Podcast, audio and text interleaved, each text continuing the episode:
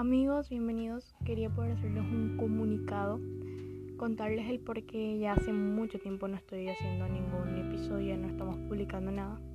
Es porque me he dado cuenta que algunos de los anteriores han sido muy improvisados y podrían ser mejorados. Me gustaría poder dar un nuevo comienzo, una nueva etapa de estos podcasts, no simplemente grabar por grabar, sino que Dios pueda estar presente en estos podcasts, que pueda realmente ser edificante los contenidos, que pueda ser contenido real, que Dios pueda ser glorificado, que el mensaje sea del corazón de Dios, no solamente yo, o crear contenido por crear, sino que Dios pueda glorificarse en estos episodios, que las temáticas que vienen para poder hacer un reset, que las temáticas que vienen pudieran realmente ser edificantes, como dije anteriormente, que puedan ser mensajes reales mensajes que valgan la pena y que Dios se glorifique.